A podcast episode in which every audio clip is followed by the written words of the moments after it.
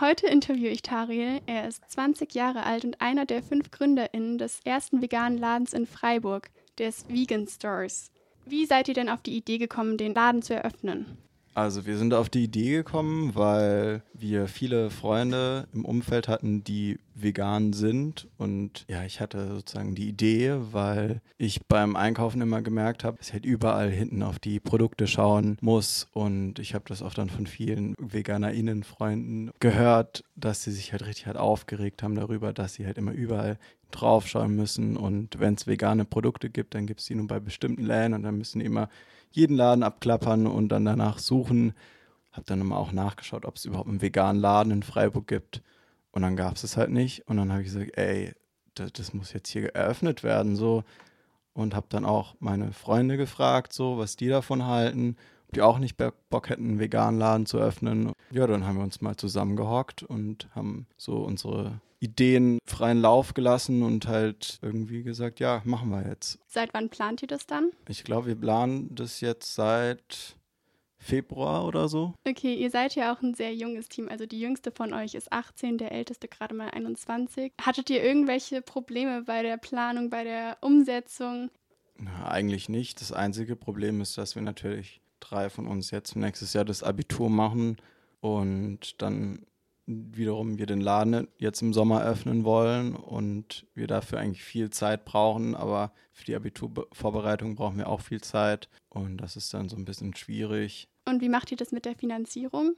Ja, das, das ist ein, natürlich ein großes Problem. Ähm, ohne Finanzierung, ohne Geld können wir das gar nicht erst starten können wir den Laden nicht öffnen, können wir kein GmbH gründen und können auch nicht die ersten Produkte kaufen. Das machen wir jetzt halt, indem wir Spenden sammeln oder zumindest so eine Kickstarter-Kampagne machen, wo dann Leute, die das cool finden, Geld geben können und die bekommen dann auch kleine Geschenke dafür. Wir machen das halt mit Spenden, weil wir unabhängig von Investoren oder Banken sein wollen. Hat irgendjemand schon Erfahrung bei euch mit GmbH-Gründen? Ja, ich und Jesko. Wir haben beide schon letztes Jahr eine Firma gegründet für nachhaltige Mode, Econoise. Da haben wir ein bisschen Erfahrung und der Jesko, der hatte auch im Finanzbereich so ein bisschen Erfahrung, weil er sich damit schon selber viel auseinandergesetzt hat. Seid ihr dann so ganz selbstständig? Ihr habt nicht noch irgendjemanden, der euch da drauf schaut? Bis jetzt sind wir da so selbstständig. Wir fragen natürlich so manchmal schon Leute oder wir nutzen halt dann das Internet. Da gibt es ganz gute Seiten. Auch über YouTube findet man einige Tipps, Ihr wollt im Sommer eröffnen. Wann denn genau? Habt ihr da schon ein Datum? Natürlich ganz genau festlegen können wir es nicht, aber wir haben eine Zusage schon für eine Immobilie und die wird ab, ich glaube, September, Anfang September frei. Und dann brauchen wir vielleicht einen Monat, um den Laden einzurichten und dann vielleicht im Oktober können wir dann eröffnen. Plant ihr dann auch so ein bisschen Special Events für den Tag der Eröffnung? Ja, da wollen wir dann schon, wenn es möglich ist, eine kleine Feier machen. Wo ist denn diese Immobilie? Darfst du das verraten? Ja, das kann ich verraten. Das ist direkt gegenüber bei der Johanniskirche. Also das ist genau da vor der Haltestelle dort und das ist natürlich sehr praktisch, weil viele unserer hoffentlich zukünftigen Kunden in einer Umfrage angegeben haben, dass sie viel mit öffentlichen Verkehrsmitteln unterwegs sind. Seid ihr da so easy peasy drangekommen an die Immobilie oder hattet ihr so einen Wunschstadtteil? Nee, also das war eigentlich nur zufällig, weil wir irgendwie wussten, dass da die Stadt drin ist und dass die Stadt da irgendwie irgendwann raus muss. Und dann haben wir da direkt die angefragt und die haben uns dann gleich an die Vermieterin weitervermittelt und dann haben wir der geschrieben und die war gleich offen dafür. Habt ihr auch so eine bestimmte Aufgabenverteilung in dem Team? Ja, haben wir. Also natürlich machen wir viel zusammen, aber zum Beispiel jetzt Finanzen, da kommt jetzt nicht jeder mit klar. Das machen dann welche. Dann gibt es eine Gruppe, die beschäftigt sich mit den Produkten, ähm, eine Gruppe, die beschäftigt sich mit der Gründung oder mit Marketing. Was für Produkte werdet ihr dann alle anbieten? Also so auch Nicht-Lebensmittel? Nee, wir wollen schon auch ein paar Nicht-Lebensmittel anbieten. Also sowas wie Tierfutter und dann so nachhaltige Putzmittel. Wir wollen auch vegane Torten und süße Teilchen anbieten. Also wir haben dann zwei Bäcker, mit denen wir zusammenarbeiten.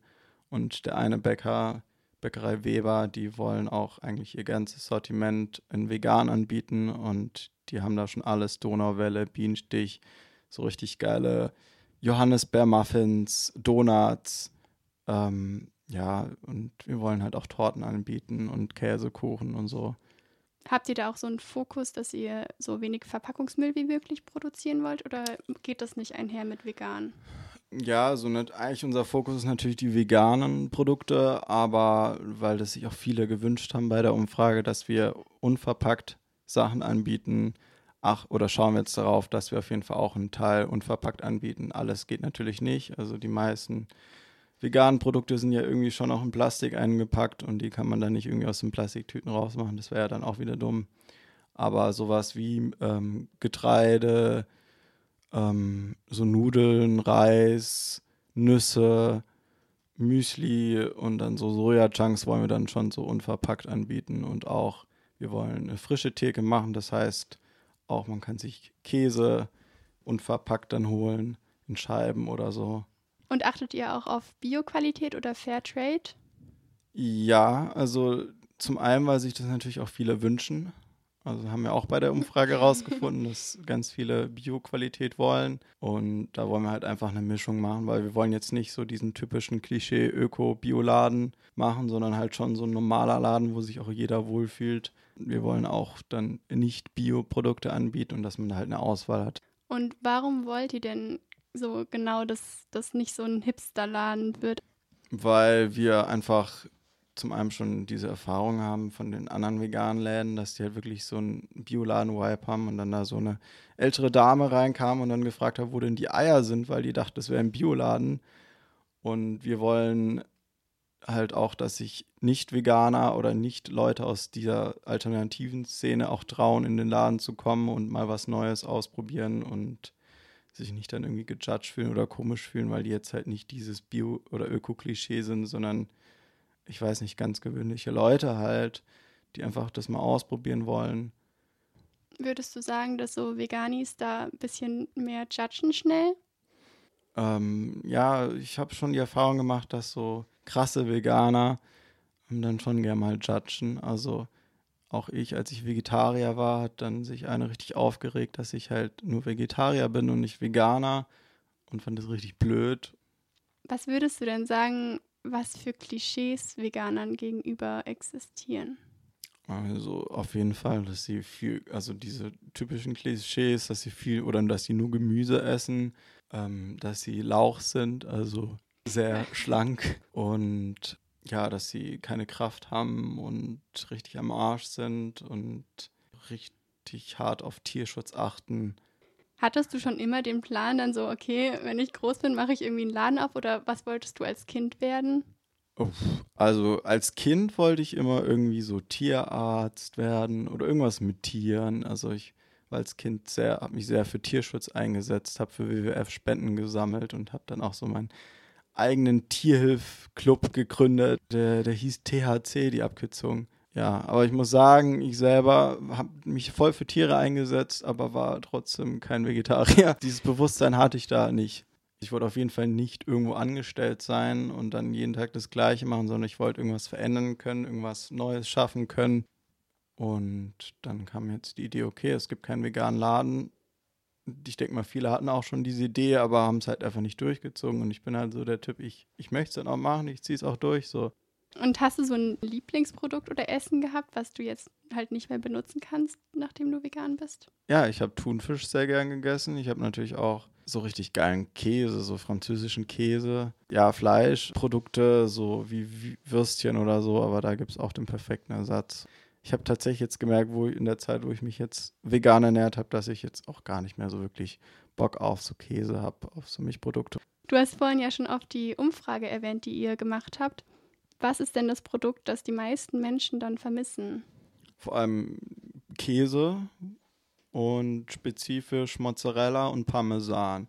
Aber das ist kein Problem. Da gibt's, haben wir richtig nice ähm, Ersatzprodukte, vor allem in, in, Italien gefunden.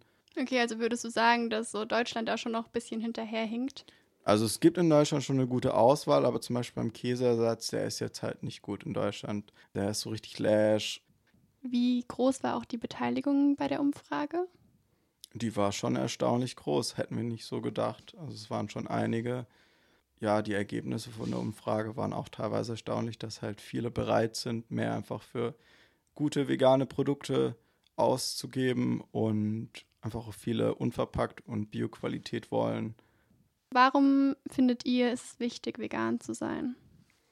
Also zum einen ist es die Klimafrage, es ist wichtig für Klimaschutz, für die Zukunft. Ja, CO2-Ausstoß wird dadurch halt richtig krass gespart. Dann des Weiteren ist es halt schon gesünder.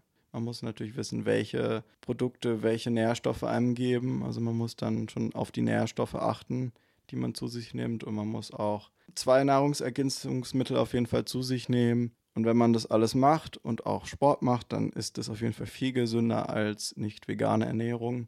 Und man kann dadurch auch dann viel fitter sein. Und natürlich ist es dann noch so eine Sache ähm, mit der Moral halt die Tiere. Also, dass die halt richtig krass durch uns Menschen leiden, weil wir so denken, wir können mit denen machen, was wir wollen. Und das sind auch Lebewesen, die Gefühle haben, die jetzt nicht sagen können, ey, das will ich oder die halt nicht ihre Meinung dazu geben können, sondern wir machen was, was mit dem, was wir wollen, weil wir denken, wir wären was Besseres oder so. Schlussendlich sind wir eigentlich auch Tiere. ja, dass wir da halt mehr auch auf die achten, dass es denen gut geht. Und ich finde es auch krass, so jetzt Kühe, wir haben die so rangezüchtet, dass sie funktionieren. Die können nicht mehr so sein, wie sie eigentlich sind, sondern die funktionieren nur noch, dass sie Milch geben und fertig. Oder Hühner, dass sie für einen gewissen Zeitraum Eier legen und dann kann man mit denen nichts mehr anfangen und kann eigentlich nur noch schlachten. Dann vielen Dank fürs Gespräch. Gerne.